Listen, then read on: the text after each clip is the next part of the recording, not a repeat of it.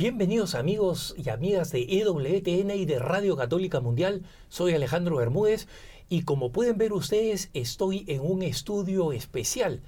No estoy como de costumbre en la costa oeste de los Estados Unidos en nuestros estudios de Orange County, sino que estoy aquí en, los estudios de EWTN de Roma, en el Vaticano, en el centro de la cristiandad, para poder conversar con importantes personajes de la vida de la Iglesia Universal a los que no siempre tenemos acceso cuando producimos en Estados Unidos. Así que nos hemos venido aquí a, eh, a Roma para realizar este programa. No dejen de escribirnos como siempre a cara a cara arroba ewtn.com, cara a cara arroba ewtn.com.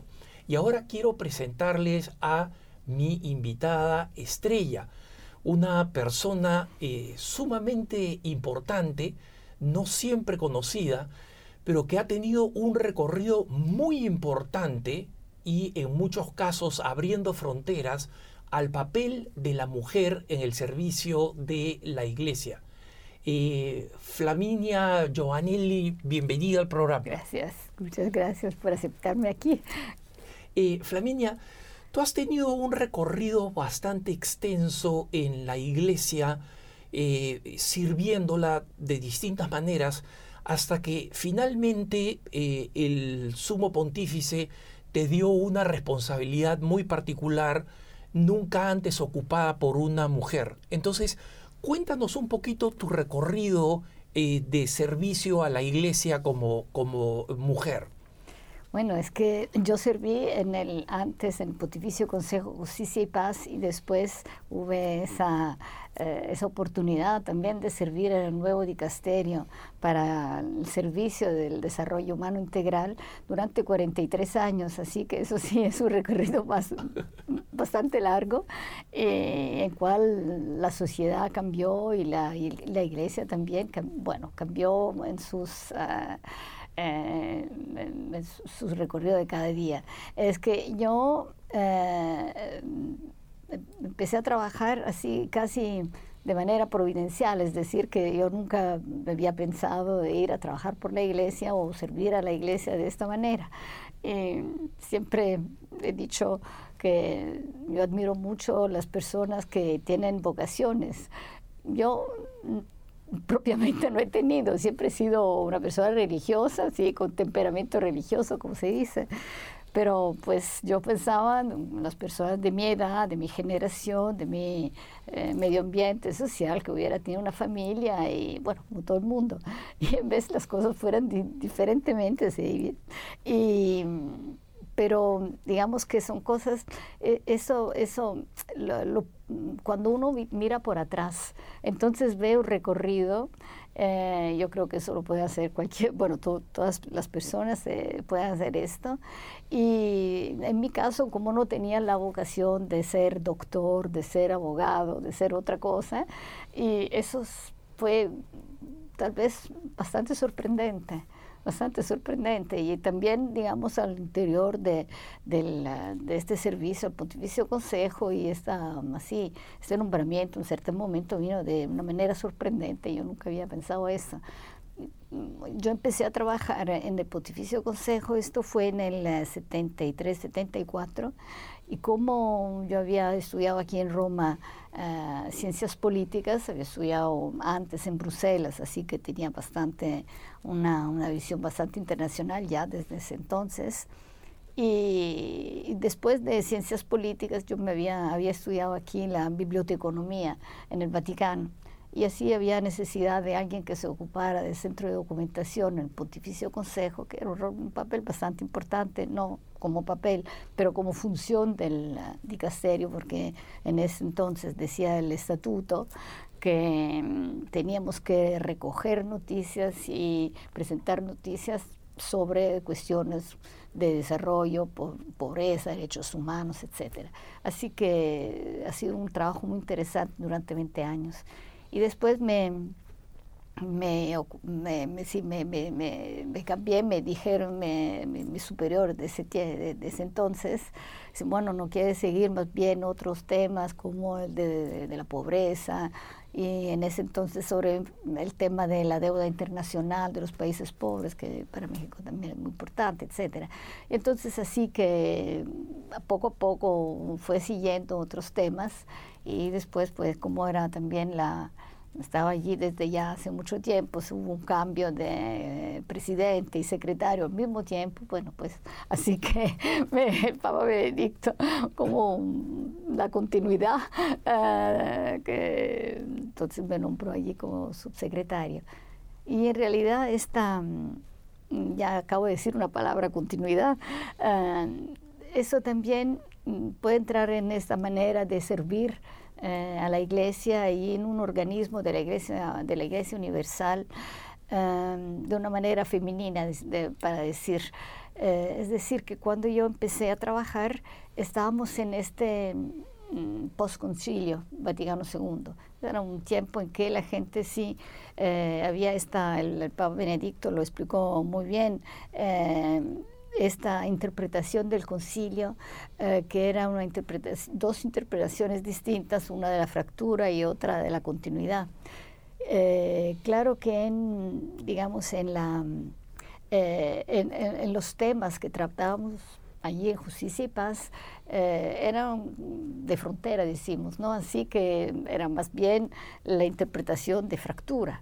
Y, y así que el, organismo central de la iglesia en sus relaciones con otros, con iglesias particulares, con comisiones de justicia y paz nacionales, etcétera, era siempre vista un poco con sospecha, ¿no? Porque sí, eh, eso yo creo que eso pasa en todas las administraciones públicas también, del centro.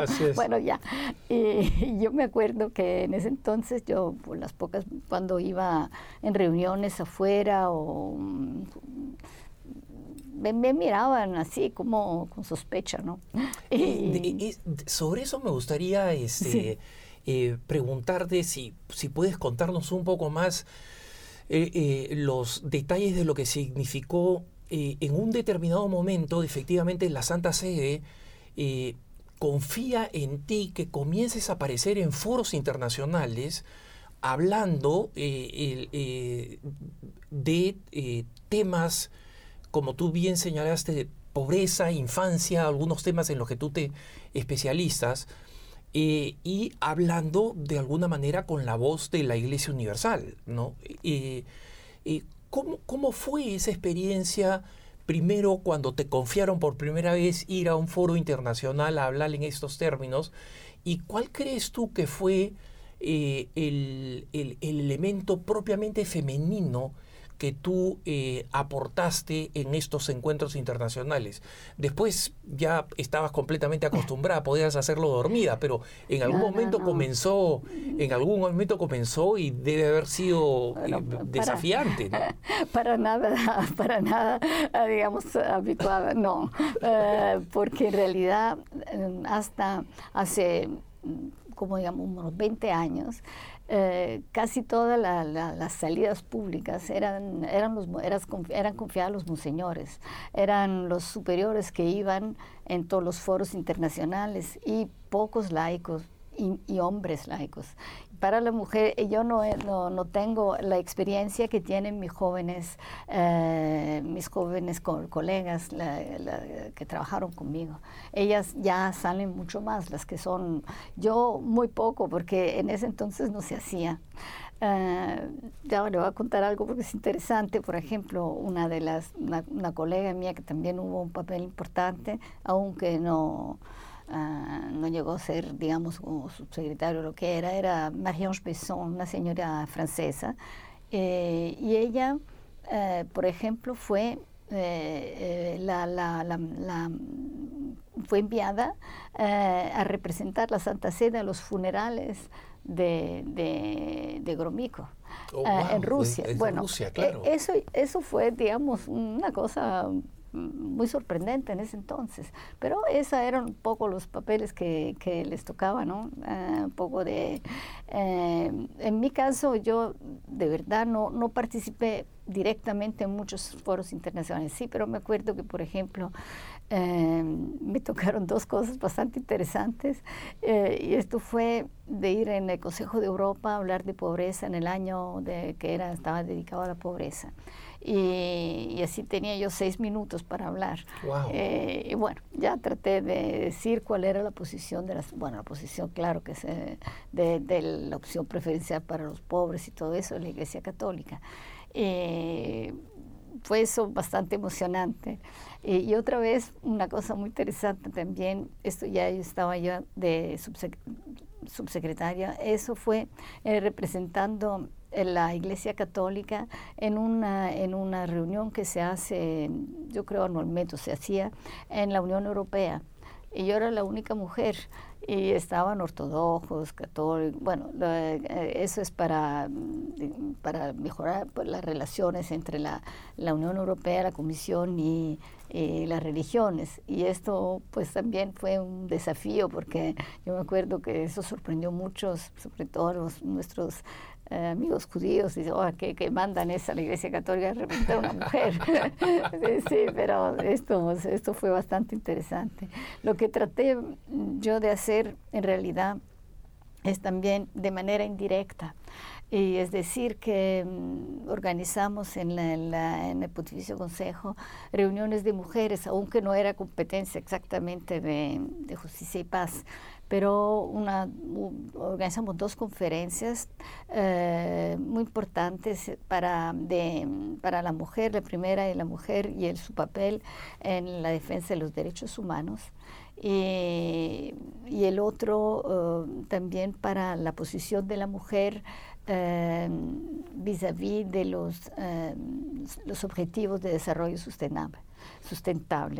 Eh, esto también hubo unas, unas consecuencias bastante importantes porque tuvimos una, bueno, se, se, salió un documento de esto, una posición de la mujer con uh, eh, respecto a, a, los 17 objetivos y, y esto se los presentamos Papa Francisco, lo mandamos al representante de la Santa Sede en la ONU y una de las dos organizaciones católicas que, es una gran organización, la UMOF, eh, la, yo he tratado mucho con, e, con esta gran, gran eh, eh, organización que es la una federación de organizaciones femeninas católicas. Yo empecé a trabajar con ellas a colaborar cuando la presidenta era eh, María Eugenia Díaz, que estuvo de presidenta muchos años. Y eh, son más de 8 millones de miembros, así eso ya le dice cuál es la importancia del papel de la, de, la mujer en la iglesia, porque yo creo que es una de las asociaciones más, con más miembros. Bueno, y, y, ellos, por ejemplo, hicieron de este documento, el documento de, de, de la, esa organización, eh, con respeto en la ONU cuando en los foros eh, de las ONGs eh, tenían que tomar posición, entonces era este la, posición oficial de las mujeres católicas en, en el seno de la, de la ONU. Flaminia, abordas un tema que me parece muy importante porque eh, definitivamente en las últimas décadas eh, ha ido creciendo la conciencia de eh, la dignidad de la mujer y de sus derechos, porque nosotros sabemos que lo que vemos en el mundo limitado de Occidente no es lo que pasa alrededor del mundo, ¿no? y que en consecuencia eh, existe una, creciente conciencia que se manifiesta de muchas formas, ¿no? Desde eh, propuestas como aparecen en la ONU, desde eh, formas de protesta de una manera u otra, y hay una propuesta católica como la que tú has descrito, como la que tú representas. ¿Cuál dirías tú que es eh, la característica distintiva y el gran aporte a esta conciencia de la dignidad de la mujer desde la perspectiva de la iglesia? Yo diría que es la, formación, la educación y la formación. Em, a propósito de esto, de esta situación que me estaba diciendo, de, de, una realidad que no es la realidad que vivimos nosotros en Occidente. Eh, hubo unos años también representé eso en la Santa Sede en una reunión aquí en Roma que se hizo cuando Italia eh, ratificó la Convención de Estambul, que es la, la, Convención para la Defensa de los Derechos de, contra la Violencia contra la mujer, eh, sobre la violencia doméstica, los, matrimonios forzados y todo, todo este, eh, estas violaciones de los derechos de la mujer. Hay una, un instrumento internacional uh, europeo que del Consejo de Europa sobre, sobre esto, es decir, que los, los estados se, se comprometen en que esas, los derechos de la mujer y esas violaciones sean, sean observados y que las, las violaciones sean, sean, ¿cómo se dice?, perseguidas. Eh, bueno, eh, en esto, por ejemplo, la Iglesia Católica tiene un interés especial, sobre todo, digamos, por la violencia doméstica. Eh, ya sabemos cuál es la situación de muchas mujeres, muchas son católicas, por ejemplo, las mujeres filipinas que van a trabajar en muchos países eh, de Medio Oriente, etcétera, o de, Arabia, Saudí, o e, ellas son nuestras, se podría decir, nuestras misioneras hoy, que es una, una, una, una, representación de la, de la Iglesia Católica que antes no había, pero la situación de esas, es, hay veces que son situación casi de esclavitud no solamente las mujeres filipinas, también las etíopes, ¿no? Ya sabemos mucho que hubo un momento en que Etiopía eh, no permitía más la inmigración en los países del Golfo, en algunos países ahí en Líbano, etcétera. Y después ahora ya hicieron acuerdos, no sabemos cuánto cuántos positivos, cuánto para las mujeres, pero pues por lo menos que hubo un reconocimiento que había un problema. Y, estos son problemas muy, sobre todo la, violencia doméstica y de las personas que trabajan en las casas en, como servicios domésticos. Esto es algo de, de verdad que la iglesia sigue con mucho, ah, no solo interés, pero tratando de ayudar. Y yo creo que sí, esto, lo de la formación es muy importante. A mí me tocó la gracia, esto sí tengo que darle la gracia al Señor, de ocuparme sobre un plan, digamos, más personal, pero que ahora sigo más de, sigo tratando más de más de cerca y que también me, me ayudó en, mi trabajo, en los últimos años de mi trabajo y que y el dicasterio también me acompañó en esto. Yo estoy comprometida con una asociación eh, italiana que sustenta no solo económicamente, sino acompaña una asociación mozambicana y nos ocupamos y sustentamos una casa una, de, de, acogida de niñas muy pobres, casi todas huérfanas, en la zona más pobre de Mozambique. Y así que yo desde ya hace un bueno, bastante, como más de 10 años, y acompañar a estas niñas que no hubieran tenido, eran todas, digamos, eh, ya destinadas a matrimonios forzados y en vez que ya las en el mejor de los casos en mejor de los casos. porque son tremendamente vulnerables ya sabemos que ya tenemos casos de niñas que llegan allí con experiencias pues ya terribles. terribles. Y, y, así poder acompañar y ver que él lo, que tras la, lo que la, una formación y una formación católica cristiana puede hacer eh, es, es algo te da una gran bueno satisfacción no es satisfacción personal, sino que, que, son resultados de como ver cómo la, la promoción de eh, puede, cómo puede cambiar la, vida de, de, las personas y nosotros esperamos también de la sociedad allí. Porque, eh, eh, Flaminia, mira, preparando esta entrevista, eh, leí ah, eh, algunos, algunos este, textos tuyos y otras eh, conferencias en las que tú reconoces que los católicos y la iglesia y la Santa Sede, pero los católicos en general, todavía podemos y debemos hacer mucho más por la dignidad de la mujer. Sin embargo, existe el mito de que desde el Vaticano no se hace nada. ¿no? Y yo creo que tú eres una muestra viviente de que eso no es verdad.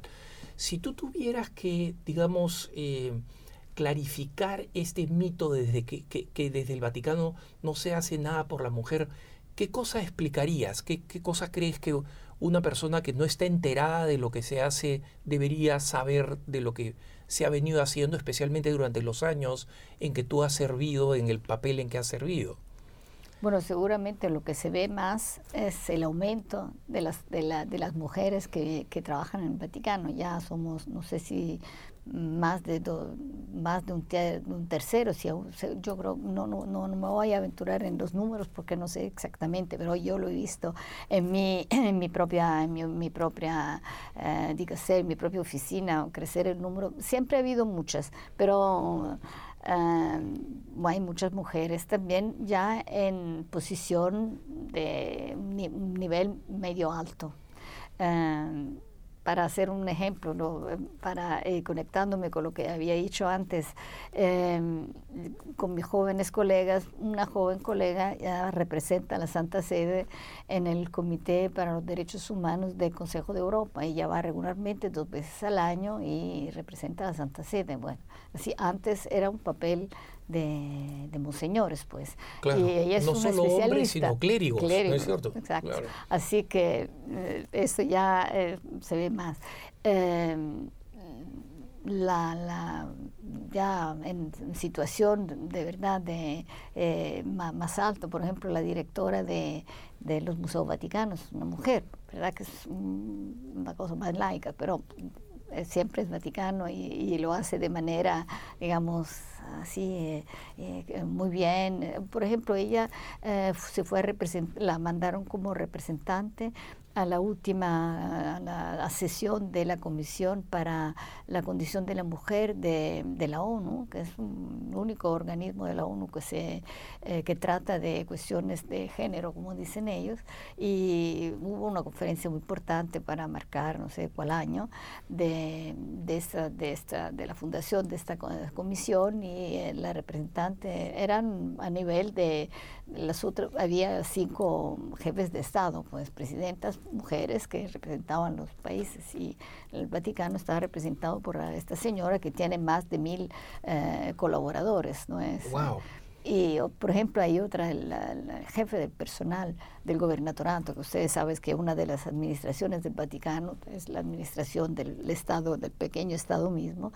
La jefe de personal es una señora y son dos mil, dos mil uh, colaboradores que trabajan en el gobernatorato, casi todos hombres, casi todos laicos además, con, así que mm, ya hay esas dos, eh, la, las dos subsecretarias del dicasterio para los laicos también, que son señoras ya eh, muy mm, muy expertas, porque eran profesor universitario y la otra un juez. Eh, y también yo veo que más siempre le confían tareas más, más, importantes. Pero mm, yo creo que lo, lo, lo importante es también uh, tratar de, de, guardar esta, este rol, mm, este, esta, esta manera de hacer las cosas uh, con feminilidad de, mujer. Uh, yo lo que, me, lo que traté de hacer todos desde el principio, ya les estaba diciendo antes, de así hacer como el Vaticano sea aceptable, porque el centro y la periferia y, la fractura y todo eso. Y, esto es, yo creo que la manera mejor es la de ser de, de una manera acogedora y eso es más fácil para las mujeres que para los hombres, eh, porque ya los hombres tienen esa eficacidad que en vez de la mujer es más... ese, y eso me ayudó mucho en esta cosa ya que, que, estaba diciendo de, de, esta sospecha que me miraban y en vez de eso lo aprendí del cardenal Echegaray que fue, fue fue un cardenal que acaba de, de, morir hace poco.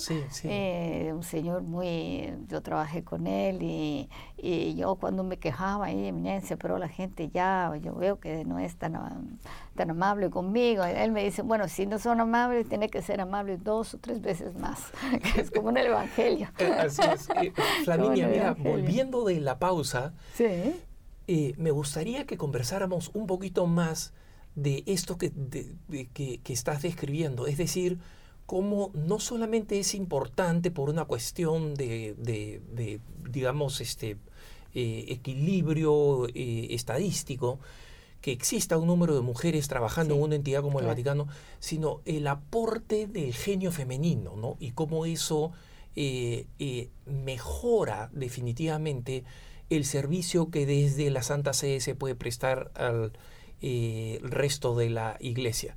Estoy con Flaminia Giovanelli, la laica católica que ocupó el puesto más alto por primera vez, una eh, vicesecretaría. Eh, soy Alejandro Bermúdez, estamos en su programa Cara a Cara. No se vaya, que ya volvemos.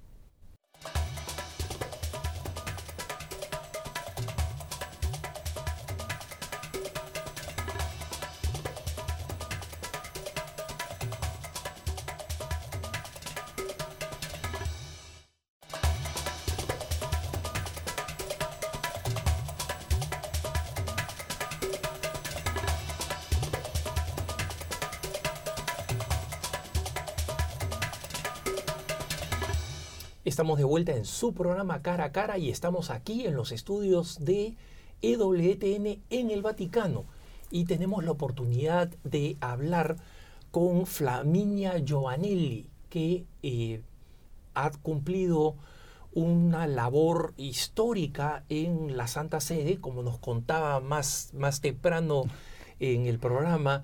Eh, eh, por una serie de circunstancias que nunca habías previsto y terminaste dedicando tu vida a este, a este servicio y, gracias a Dios. Y eh, antes de irnos a la pausa, eh, Flaminia, tú nos contabas cómo en esta experiencia que tenías con el cardenal Echegaray, cuando alguna vez te lamentaste de que eh, no había suficiente aceptación al papel de una mujer, porque eras una de las primeras, ¿no? Este, él te decía, bueno, entonces vas a tener que ser dos o tres veces más simpática, ¿no? O sea que... Exacto. Eh, eh, sin embargo, el tiempo ha ido pasando y em, nos has explicado cómo más mujeres se han ido incorporando al, servicio de la Santa Sede. Eh, muchas en papeles que la gente no conoce, ¿no? porque no, no, no, no salen al, al, público en general, pero que cumplen papeles muy importantes. El, eso que eh, San Juan Pablo II llamaba el genio femenino, ¿cómo lo ves tú eh, aplicado? ¿Cómo ves tú que eso enriquece a la Santa Sede y puede enriquecer otras instituciones católicas en el mundo? Bueno, yo creo que las mujeres tienen esa, ese, como se dice en italiano, un sentido, sentido práctico, ¿no? Sí. Y, esto es muy complementar con con la mentalidad del hombre. Eh, eso a mí me enseñaron y yo creo que es así, que somos complementarios. Yo sé que hay esas discusiones, si son partners o lo que sea. Yo, a mí me gusta lo de la complementariedad porque también esto, eh, digamos, resulta con, eh, consecuente con lo de la unidad del ser humano, ¿no? y así que yo creo que que, es importante cómo actuamos juntos con los hombres. Y esta, seguramente yo creo que las mujeres tienen más esta, este, este sentido práctico y más, ah, ah, que, también necesitamos como ah, la acción y el pensamiento y también la acción. Así que eh, e, e, esto me parece importante. Ya decía antes que esta actitud acogedora es muy importante, sobre todo para la iglesia, que se tiene que acoger y, así que eso las mujeres lo hacen más con más facilidad que los hombres porque son más eficaces, así que ya hay veces en que les parece perder tiempo si mm, en, digamos en acoger personas que vienen en el Vaticano vienen de, vienen de todo, ¿eh? viene, uno piensa que es algo lontano, es lejanos, pero en nuestras oficinas hay mucha gente que se acerca y que quiere y que quiere hablar, que quiere contar cosas, hay veces también que tienen proyectos raros, pero yo creo que es importante hoy escuchar a todos y después eh, de manera, claro, de, un discernimiento, pero y eso lo hacen más fácilmente las mujeres. Y mm, también, por ejemplo, es una experiencia muy importante las que, las que, la que, que, nos aportan las mujeres casadas y con hijos y niños, nosotros en, la, en, el, en el dicasterio tenemos muchas mamás. Yo cuando vino el Santo Padre, el Padre Francisco recientemente, yo dije, mira aquí, Santidad, usted encuentra en el, en el más pro-life que, está aquí, porque tenemos niños de todas partes. Y bueno, yo creo que eh, sobre todo como nuestras eh, colaboradoras son de verdad son, yo tengo mucha admiración para ellos porque son mamás, pero se ve que hacen el trabajo con, gusto y, con, y con, de verdad en una, en una actitud de servicio. Y aún con todos esos niños, pero, pero son aportes eh, eh, sustanciales. Eh, se ve, por ejemplo, cuando tuvimos que colaborar mm, con el Consejo para la Evangelización, con el Día de la Pobreza, etcétera. las sugerencias que pudieron venir de una mamá de familia eran mucho más originales y, la,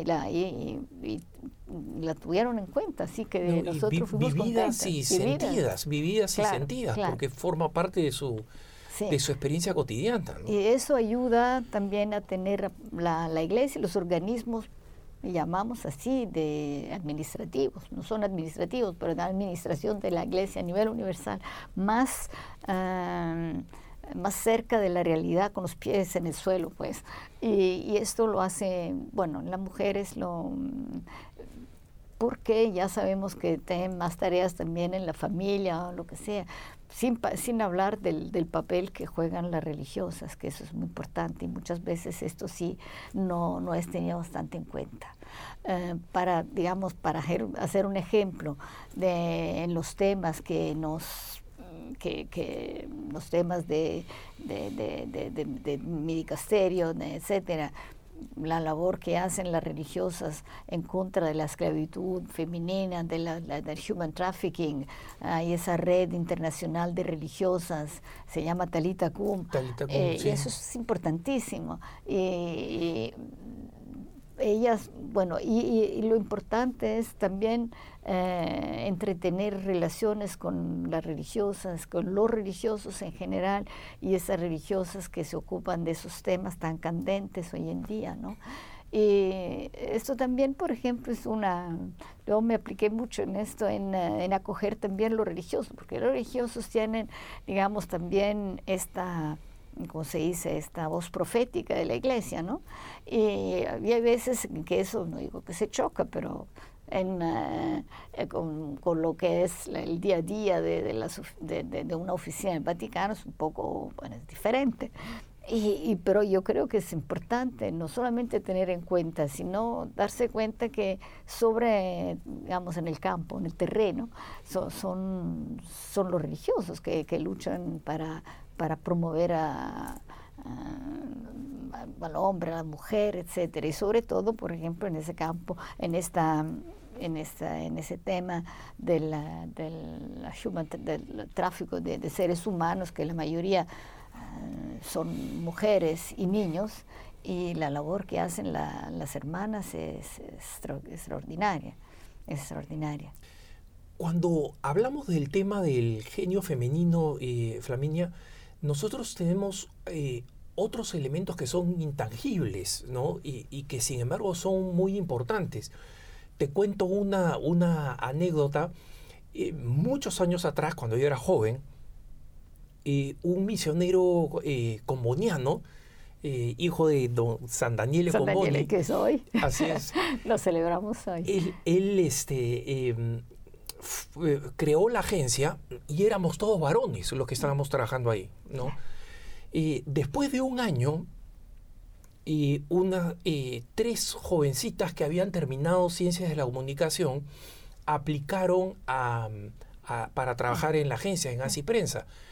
Y eh, las aceptamos, ellas comenzaron a trabajar y por supuesto el padre nos dijo, muchachos, tienen que tener en cuenta eh, su lenguaje, ¿no? Eh, el trato, este, ¿no?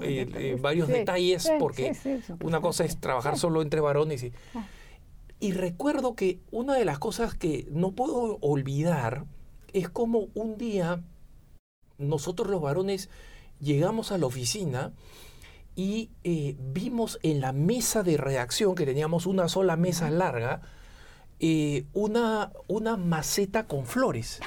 ¿no? O sea, a ninguno de nosotros jamás se nos hubiera ocurrido este, poner unas flores en la mesa de, trabajo. Y eh, esto muestra una sensibilidad y una diferencia, porque para nosotros este adorno era, era bonito, le daba una alegría al... Y no todo el mundo eh, está dispuesto a, aceptar estas, estas cosas intangibles que las mujeres eh, proveen porque muchas veces son consideradas como de segundo orden, como creer que las mujeres solamente se encargan de la decoración o ese tipo de cosas. Pero en realidad muchas de estas colaboraciones intangibles tienen un valor enorme para este, eh, la complementariedad y la mejor función tanto de varones como de mujeres, ¿no? Sí, sí, claro que hay toda esta, esta cosa, como dices muy bien, eh, intangible, ¿no? Como son cosas que, eh, sí, como lo de la belleza, que es algo extraordinario. Yo, por ejemplo, ya como estamos en... Yo sigo mucho una, una rubrica o una, una, los artículos que escribe eh, una hermana que me gustaría un día conocer, una hermana italiana que es fundadora también creo de una, pequeña congregación. Y, ella es experta en historia del arte, se llama Sor Gloria, Sor Gloria Riva. Y, yo me voy a buscar cada rato en internet, en YouTube, esas conferencias que ella hace, lo que sabe sacar de una obra de arte como catequesis es algo extraordinario, una, de una no competencia, pero también sensibilidad que yo no sé, y espiritualidad, claro, una sensibilidad, digamos, espiritual que yo no sé si todos los hombres, eh, que si los hombres llegarían a este punto. Es algo verdaderamente extraordinario, extraordinario. Es, un, excelente, eh, un excelente ejemplo de esto Flaminia, en tu experiencia, que como nos contabas en tus conversaciones con el cardenal Echegaray, no siempre fue fácil, digamos, en, el, en, este proceso de inserción y de servicio a la iglesia, por la cual te doy infinitas gracias, porque has, has eh, abierto tantos caminos. y si tú tuvieras una recomendación para una, eh, eh, una chica joven que se está especializando en carreras similares a las tuyas, ciencia política, sociología, eh, etcétera. El, ¿Qué le dirías respecto a la posibilidad de considerar insertarse en el servicio a la iglesia a través de instituciones eclesiásticas oficiales o en organizaciones católicas que, que pueden enriquecerse tremendamente con el aporte de una mujer experta. ¿no? Bueno, a partir del punto que me dices de, de, de, lo de las ciencias políticas, que estoy allí, eh, lo, yo creo que una de las cosas que más, eh, que puede ser más exaltante en trabajar por la iglesia, es el hecho que la iglesia no representa los intereses de nadie, sino que de los pobres y de la pobres o de la gente, del hombre y de la mujer. Eh, no es que, que no, defienden el interés de un país, de una región, de una, digamos, de una alianza o algo así. O una ideología. Una ideología, exactamente. Lo de la ideología es muy importante. Yo me acuerdo muy bien una frase que me ha dicho un amigo mío, un gran intelectual polaco recientemente, me dice, Fleminia, la ideología divide y la ética eh, reúne. Y eso sí es muy importante que tener en cuenta. Y así, por ejemplo, cuando los papas van a hablar en la ONU, no sé si los otros países tienen concretamente en cuenta lo que, lo que se propone, lo que la iglesia propone, pero sí lo respetan y saben exactamente porque no tienen ningún interés particular, personal, para defender, sino que es la defensa del, del, hombre y el servicio, como decía, Juan, como decía Pablo VI, el servicio al hombre, ¿no? al hombre y a la mujer, claro, y al ser humano, de cualquier, de, de cualquier país, de cualquier religión, uh, de cualquier continente sea, es la, esa defensa del, del ser humano y de la dignidad de la persona humana. Y esto yo creo que desde una posición de servicio a la iglesia, eh, en cualquier nivel, como decías tú antes, es, muy, es lo más exaltante. Eh, y no tener vínculos de así eh, con, con, de poder o de, de, intereses particulares de poder, ¿no? sino que poder tomar una posición en defensa de los seres humanos de manera independiente. Y, te agradezco porque hagas este comentario, Flaminia, porque eh, tú sabes que nosotros estamos este, eh, entrando a una etapa donde tenemos una eh, juventud bastante golpeada por, por, por, los intereses y los poderes y los vaivenes del mundo y que en consecuencia es bastante escéptica, ¿no? Pero al mismo tiempo eh, sigue añorando, como todo joven, ¿no? Eh, como decía San Juan Pablo II, que en el corazón del joven siempre estaba ese anhelo al infinito, y que el, eh, es, ese deseo sigue siendo un deseo de dedicarse a una causa noble. ¿no? Em, ¿qué, ¿Qué le dirías tú si tuvieras la oportunidad de conversar con una jovencita? que está, eh, eh, está dividida entre este eh, cinismo de que prácticamente no hay solución, todo está controlado o, preescrito para nosotros, pero que al mismo tiempo tiene este anhelo que, que desea servir a la iglesia y, a los valores cristianos en general. Bueno, yo creo que ya lo he dicho varias veces a los jóvenes, es que la diferencia está entre los que creen en la vida eterna y los que no creen en la vida eterna.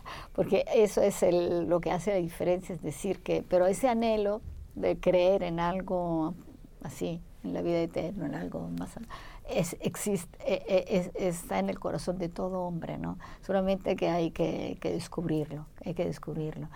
Y